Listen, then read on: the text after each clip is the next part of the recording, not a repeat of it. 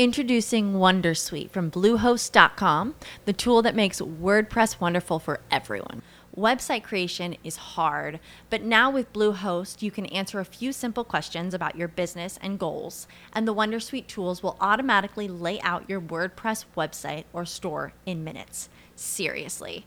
From there, you can customize your design, pick your brand colors, and add blocks. No custom theme or coding required. You'll get content suggestions that you can keep or revise, and with Yoast SEO built in, we automatically help you get found in search engines. From step by step guidance to suggested plugins to an AI powered help bot. Our built in tools make WordPress wonderful for everyone. Maybe that's why Bluehost has been recommended by WordPress.org since 2005. Whether you're a beginner or a pro, you can join over 2 million Bluehost users. Go to bluehost.com slash Wondersuite. That's bluehost.com slash Wondersuite.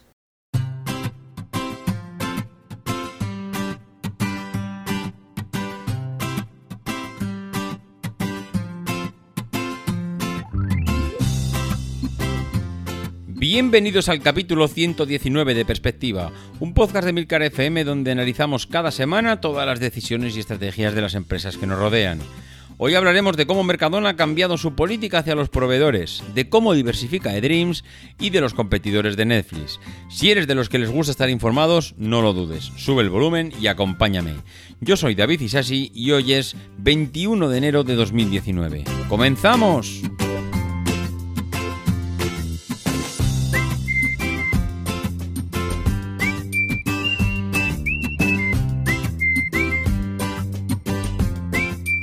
Muy buenas a todos, ¿cómo estamos? Pues aquí, un sábado más, un sábado más eh, con nuestro mm, cafecito, con nuestro Hindenburg en marcha y con nuestro ordenador y con nuestras noticias, porque esta semana es semana de noticias. Lo que pasa que decir semana de noticias, la semana que Mercadona dice que cambia su nuevo, bueno, que cambia de modelo de trato, iba a decir modelo de negocio, no, su, forma de tratar con sus eh, famosos interproveedores es eh, decir que no es que haya muchas noticias, sino que aparte de comentar alguna cosa más, pues vamos a hablar de, de lo que ha pasado con Mercadona y de, y de su noticia de cambiar un poco la forma de trabajar que, tiene hasta ahora. La verdad es que no es... Eh, no es algo que aquí nos pille muy de sorpresa, no me refiero al cambio, sino a la empresa y la forma de trabajar hasta ahora, porque hasta ahora hemos hecho pues un seguimiento, yo diría que bastante cercano de cómo ha ido eh, Mercadona evolucionando durante todos estos años en cuanto a la forma de tratar a sus interproveedores o a sus proveedores, porque esto de interproveedores pues no deja de ser una forma eh, que utiliza la empresa para, para llamar a estas empresas. Pero bueno, eh, es curioso, es curioso como que como veo que algunos ahora se echan las manos a la cabeza o que les parece sorprendente que la compañía Mercadona en este caso haya cambiado de política, haya cambiado la forma que tiene de trato, porque se había comprometido con sus eh, proveedores eternamente, se había casado de por vida, había inaugurado un nuevo modelo de negocio, una forma, bueno, aquello era, eh, veíamos compañías como Siro, como su CEO, su presidente, sacaba pecho por... Mm, ya hablo hace ya varios años, eh, no, no, recientemente, porque Siro precisamente había sido una de las compañías afectadas por esta... Mm, por un paso intermedio, porque Mercadona ha dado diferentes pasos. Estamos en el actual, que ha sido noticia durante estos últimos días, pero Mercadona no ha pasado del 0 a 100 en un segundo. Eh, ha ido, eh, digamos que ha ido acelerando y ha ido cogiendo velocidad hasta llegar donde está. Recordemos que Mercadona eh, aprovechó mucho la época de la marca blanca, aprovechó, mucho pues ese comienzo de la crisis hace ya pues hace ya más de 10 años, 12, 13 mm, digamos que Mercadona acertó con un modelo de trato a sus proveedores que se impulsó gracias a la, a bueno, a la época de crisis que vivíamos. Al final, el tener un interproveedor que no dejaba de ser eh, aplicar una forma de trato, una política que ya venía, eh, como hemos además comentado en otras ocasiones, digamos que era para mí, desde luego, importada del mundo de la automoción. En el mundo de la automoción se trabajaba de una manera, se trabajaba y se trabaja de una manera muy similar con los proveedores.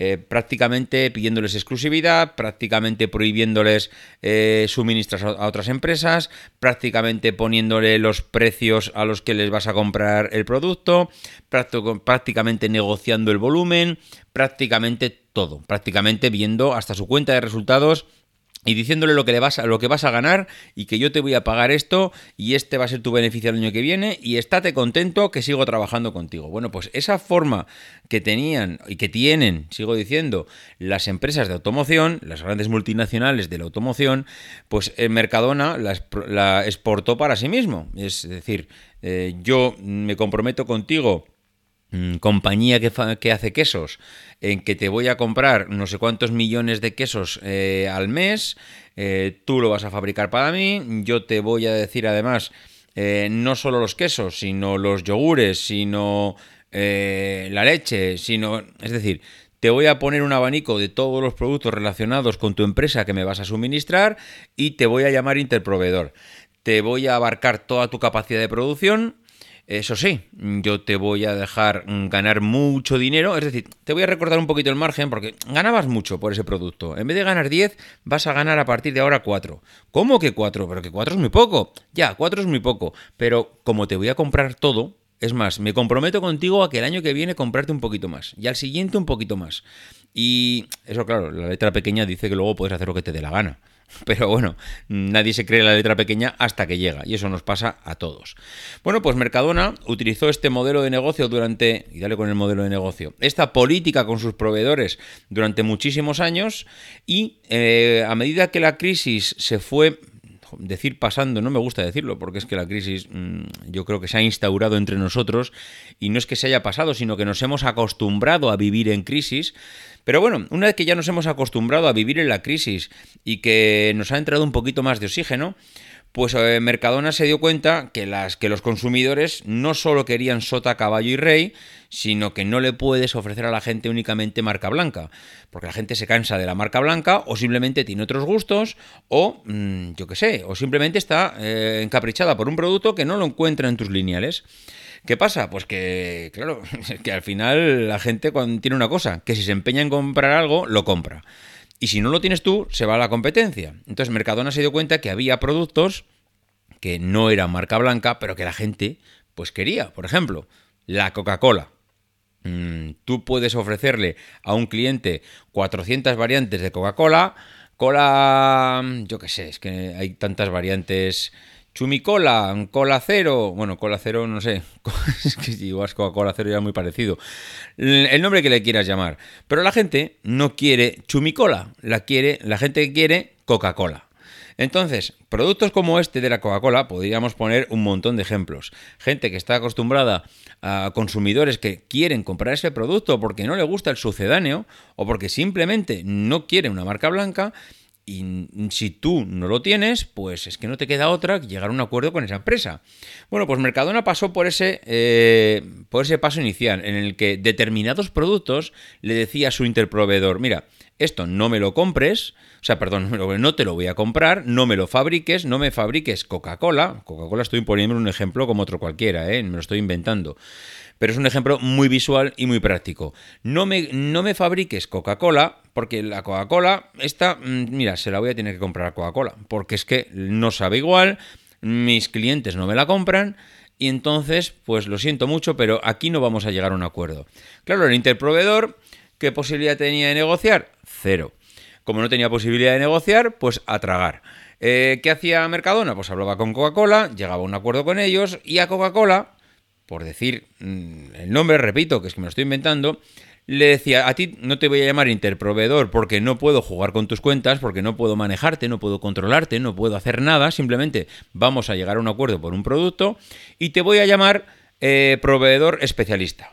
Queda muy bonito, Mm, dentro de la política y esta fama que tengo yo de trato a los proveedores y, oye, eres mi proveedor especialista. No llegas a interproveedor porque no te puedo manejar a mi antojo, pero sí, te puedo llamar proveedor especialista porque aparte de que queda bonito, eh, esto, digamos, que lo puedo vender como un paso eh, dentro de mi política de trato a los proveedores.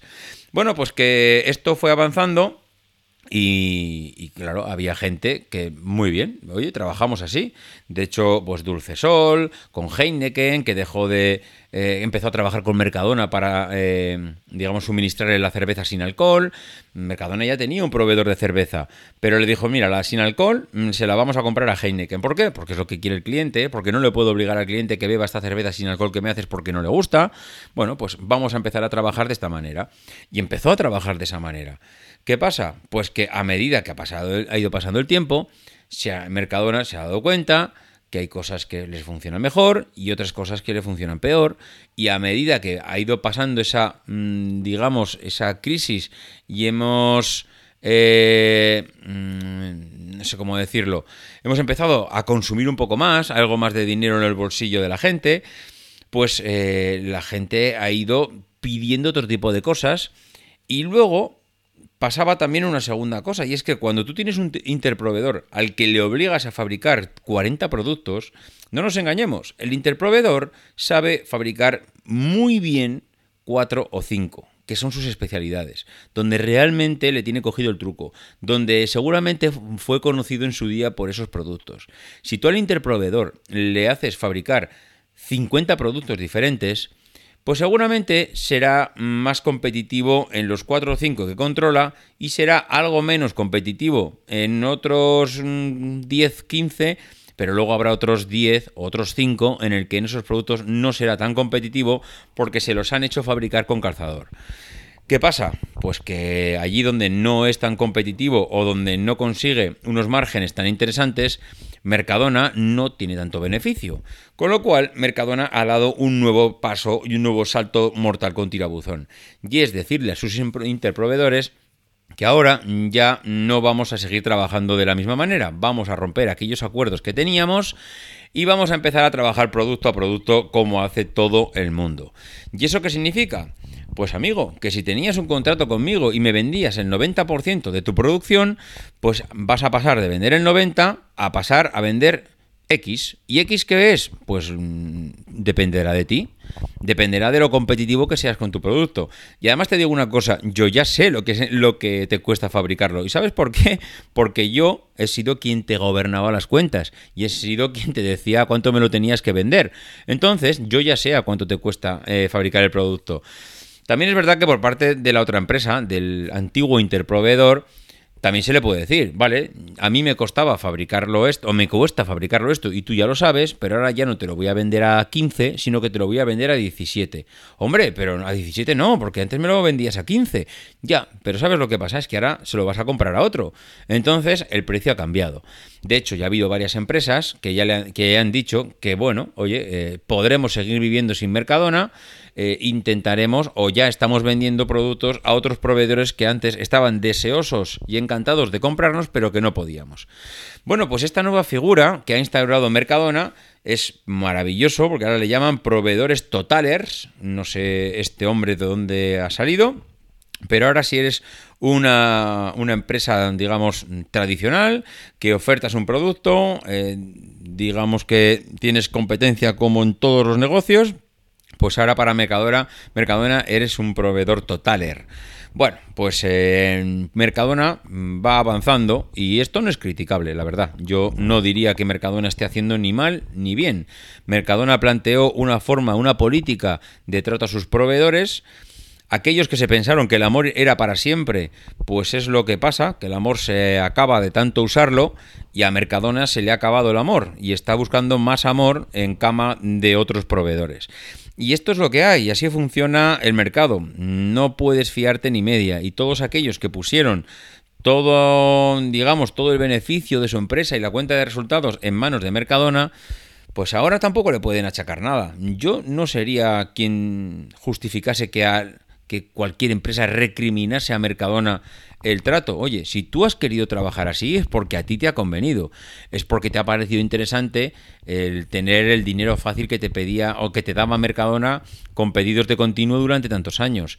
Ahora, pues no es tan fácil. ahora vas a tener que salir al mercado, vas a tener que salir posiblemente a moverte por el mundo, vas a tener que luchar con otros competidores. También yo creo que hay que ver la parte positiva lo que te ha enseñado Mercadona a fabricar en volumen, posiblemente no lo tenías antes. Igual antes tenías una fábrica y ahora tienes dos. Igual antes eh, tenías negociado unos precios con unos, con unos eh, proveedores de la materia prima y en cambio tuviste que buscarte la vida porque tenías que reducir el coste y ahora tienes mm, otros proveedores. Igual también tú has aumentado tu cartera de proveedores de, de esas materias primas. Es decir, seguramente no es ni blanco ni negro, ni Mercadona tiene la razón, ni a Mercadona tengamos que demonizarla. Eh, yo creo que hay una forma de trabajar en el mercado. Creo que Mercadona la explotó muy bien durante el tiempo que estuvo, eh, digamos, todo esto en vigor, pero Mercadona ha ido avanzando en busca de su propio beneficio, como en cierto, por otra parte es normal. O sea, es que lo contrario sería lo que no parece muy lógico. Entonces, que ahora les merece la pena trabajar producto a producto y que todos los interproveedores eh, se busquen la vida y tampoco creo que les haya dejado tirados porque seguramente les seguirá comprando. Pero oye, mm, ahora ya es oferta y demanda. Dime a cuánto me pones el producto, yo te digo a cuánto te lo compro. Y te digo las cantidades y te pongo un plazo. Y el año que viene volvemos a hablar. Y igual eres tú como puede ser tu vecino. Bueno, esto es lo que hay en el mercado. Mm, lo que sí creo que ahora mismo, a toro pasado, se puede decir que aquellos que no aceptaron las reglas de juego de Mercadona, pues son los que acertaron, entre comillas, porque si siguieron siendo independientes, siguieron teniendo su capacidad de evolucionar dentro del mercado y de controlar, de su propia, controlar su propia empresa, y a día de hoy, pues están en la misma línea de salida que están los demás, pero mm, todo lo que se han llevado por delante en cuanto a eh, avances de conocimiento del mercado, de posicionamiento con otros eh, competidores y que ahora mismo pues están en una posición digamos más ventajista.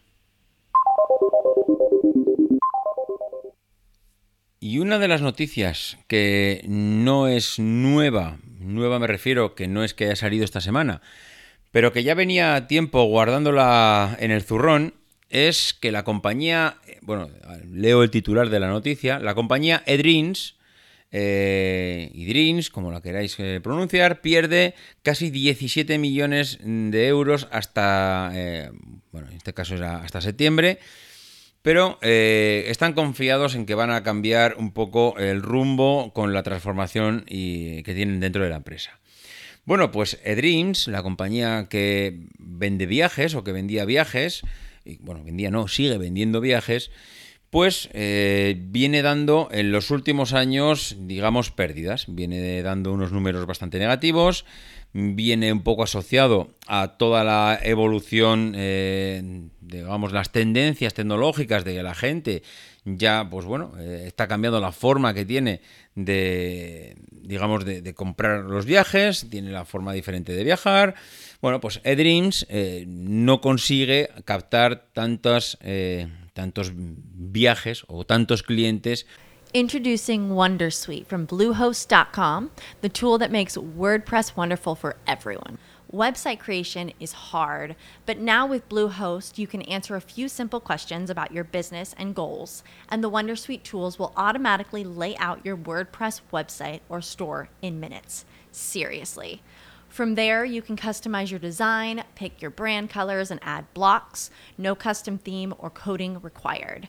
You'll get content suggestions that you can keep or revise, and with Yoast SEO built in, we automatically help you get found in search engines.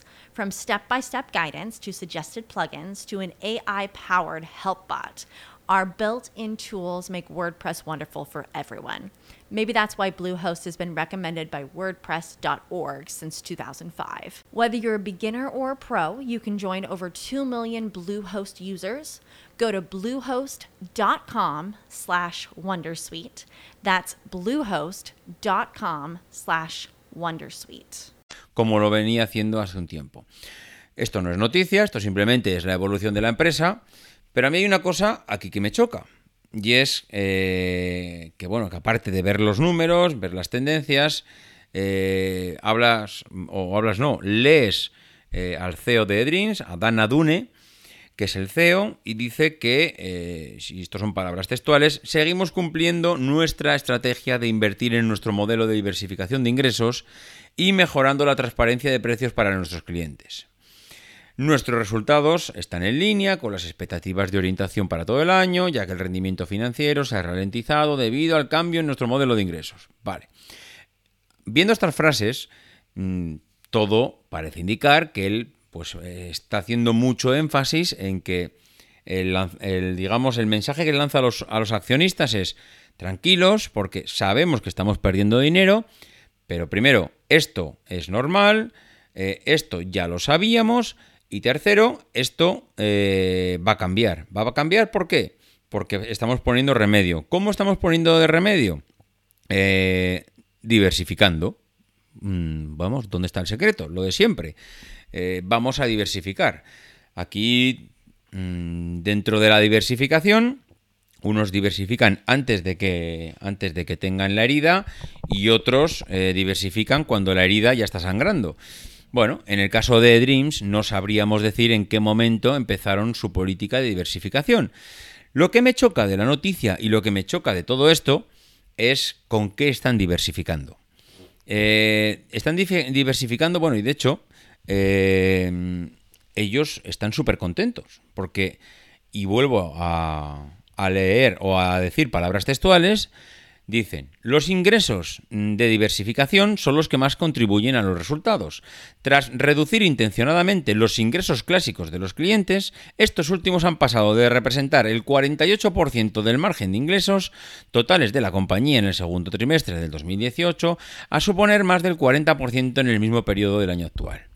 Bueno, eh, Aquí, evidentemente, eh, hay algún error en cuanto a los periodos, porque no puedes hablar del trimestre de 2018 y del segundo y del mismo trimestre del 2019, porque no hemos cumplido todavía ese trimestre. Pero bueno, entiendo que esto es un error del artículo.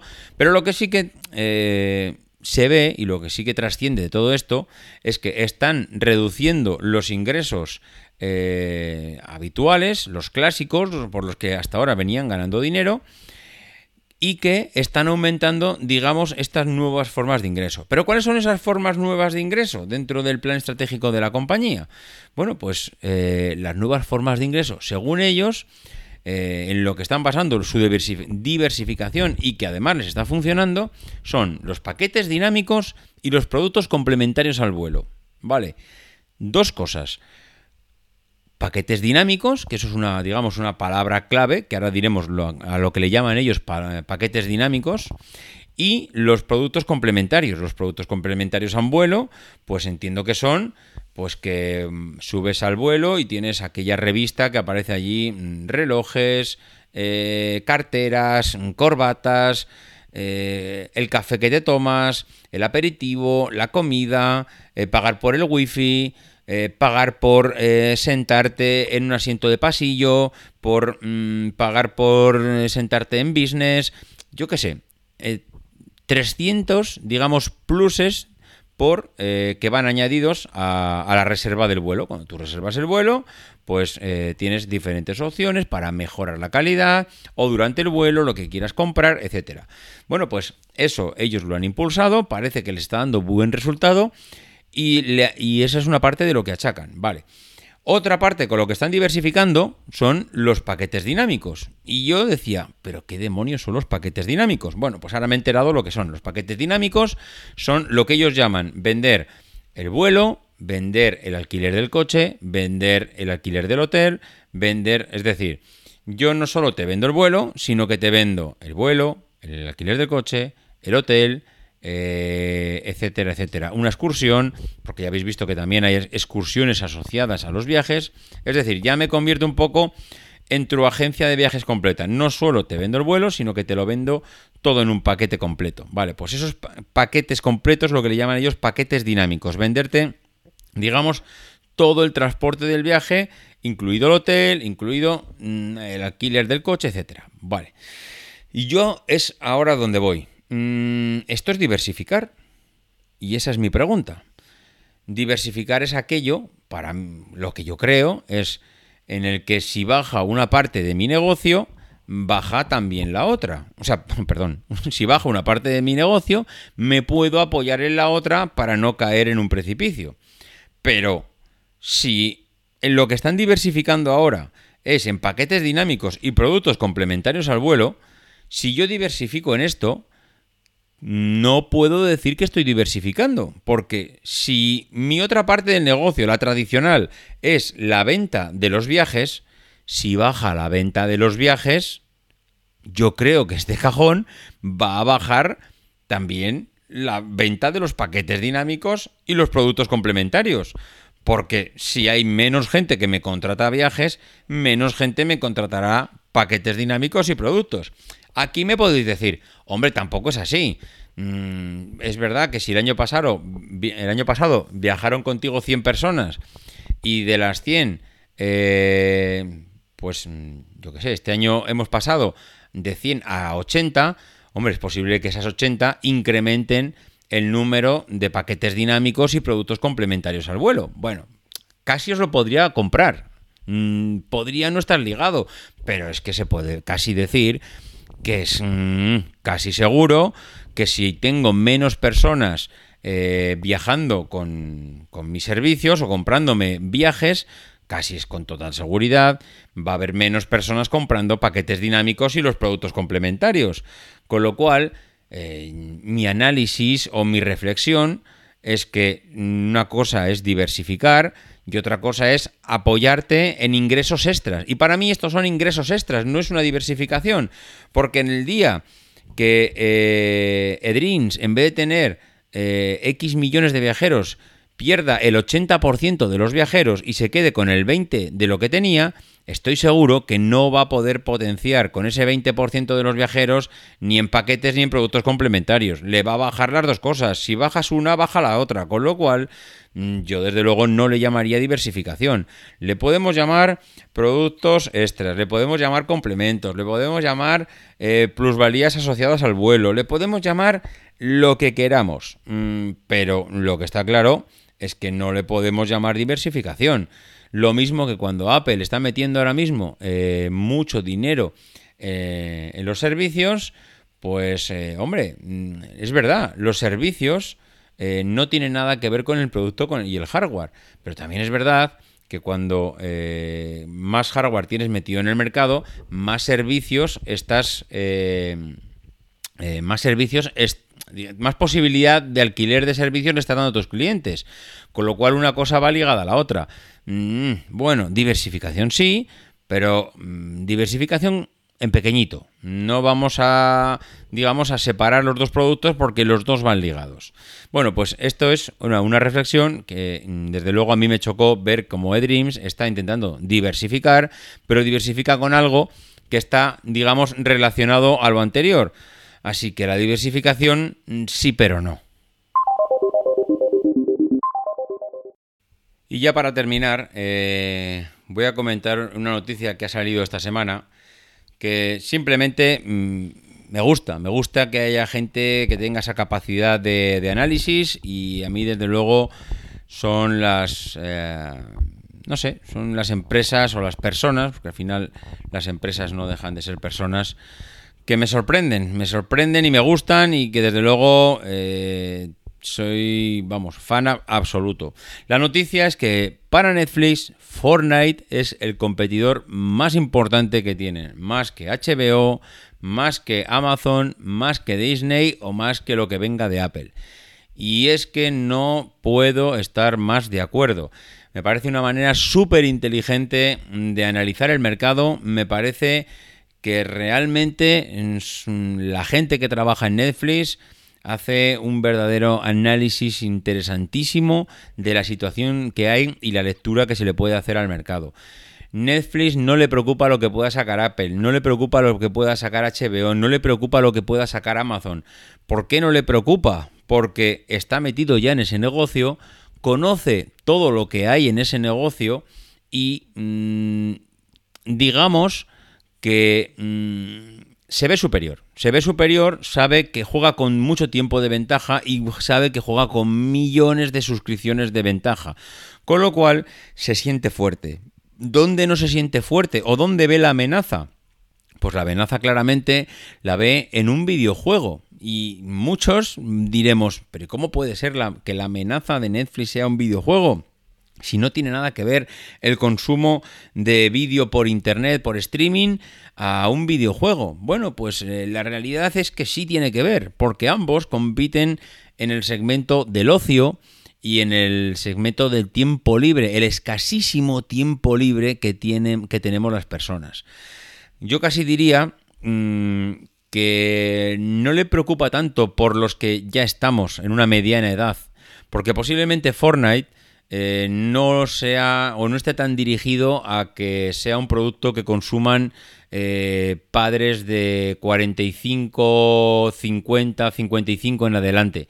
Fortnite es un producto que está dirigido precisamente a, a chavales, a chavales, chavales, entenderme, gente joven, gente joven que tiene mm, algo de tiempo libre que se dedica a jugar al Fortnite entre semana o el fin de semana. ¿Qué es lo que pasa? Pues que el tiempo, como hemos dicho antes, es muy limitado. Y si el poco tiempo que tenemos lo dedicamos a un videojuego, ¿quién va a ver Netflix?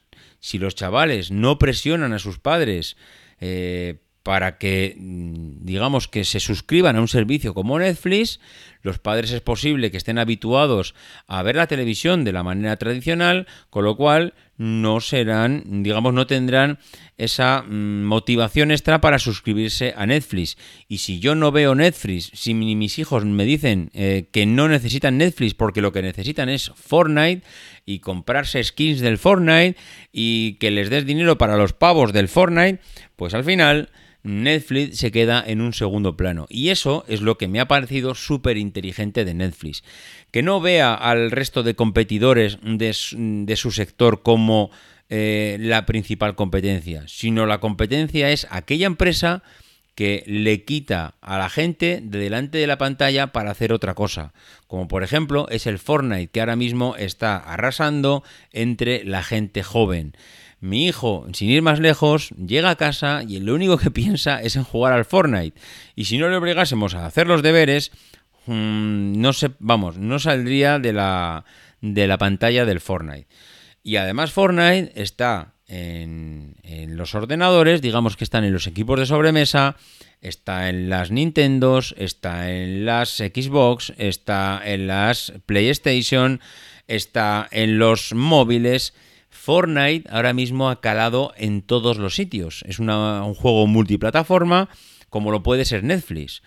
Y si ahora mismo mm, Netflix no atrae a los usuarios, yo, voy, a, voy, a, ser sincero, mi hijo ve series de Netflix, pero ahora mismo la prioridad para mi hijo es Fortnite. Y seguramente Fortnite no será eterno, porque como todos los juegos, tendrá un momento álgido y, luego caerá como le pasó a los Pokémon y como le pasa a tantos y tantos juegos que son, mm, digamos, la moda durante un tiempo, durante un año, durante dos años y luego caen, porque como ya hemos hablado muchas veces en perspectiva, nada dura para siempre y todo está sujeto a un permanente cambio. Fortnite ahora mismo es el juego de moda, pero yo creo que Netflix, más que el Fortnite concretamente, lo que le preocupa es todos esos juegos, todos esos, eh, digamos, mm, momentos de ocio que tiene la gente y que prefiere ocupar que no verse en Netflix. Porque si la gente preferiría ver series de televisión por streaming o películas por streaming, a Netflix no le preocuparía, sabe que está por delante de su competencia. Con lo cual lo que le preocupa es que la gente elija otra actividad en sus momentos de ocio que no sea Netflix como por ejemplo jugar a videojuegos, lo cual quiere decir que Netflix no se va a meter nunca en los videojuegos, porque si lo que le preocupa es eso, es porque eh, no tiene ninguna intención de eh, poner videojuegos dentro de su plataforma. Igual no han dicho nada del mundo del deporte. Podían haber dicho. Netflix está preocupado en que la gente vea mucho fútbol porque les separa de, esos, de sus eh, de ver series. Pero quién sabe si Netflix el día de mañana no puede también comprar los derechos del baloncesto, del fútbol, de la Champions y ofrecer partidos en streaming eh, por su plataforma. Me parecería un movimiento interesantísimo por parte de Netflix. Y es hoy en día un rival, mm, vamos, tan o más potente que Fortnite o que cualquier videojuego. En cambio, Netflix no dice nada de eso. ¿Por qué no dice nada de eso? Pues porque yo creo que no descartaría lo mismo que Amazon ya estuvo o Facebook ya estuvieron sondeando comprar los derechos de retransmisión del fútbol, Netflix sería un... Eh, digamos, mm, no sé, una parte muy importante en toda esta jugada si en algún momento eh, se planteasen empezar a retransmitir los partidos de fútbol como si fuese una serie de televisión. Y eso nadie dice nada, pero a mí me parece una jugada que puede llegar en cualquier momento. Bueno, pues esto ha sido por hoy. Hoy esto ha sido por hoy. Esto ha sido todo por hoy. Yo me voy a despedir aquí. Ya sabéis que vamos a intentar mantener un poco esa periodicidad que el año pasado pues en algún momento nos flaqueó, pero yo creo que este 2019 lo hemos empezado bien y vamos a intentar que no se tuerza. Eh, y poco más. Los que queráis eh, poneros en contacto conmigo, ya sabéis, emilcar.fm barra perspectiva, davidcisasi.mac.com, arroba maxatin en Twitter o en el grupo de Telegram si queréis eh, interaccionar con los demás o colgar noticias o comentar cualquier cosa que haya surgido en alguno de los medios en los que estáis informados. Nada más, que nos escuchamos la semana que viene y que no dejéis de intentar ser uno de esos locos que hacen lo imposible por cambiar el mundo.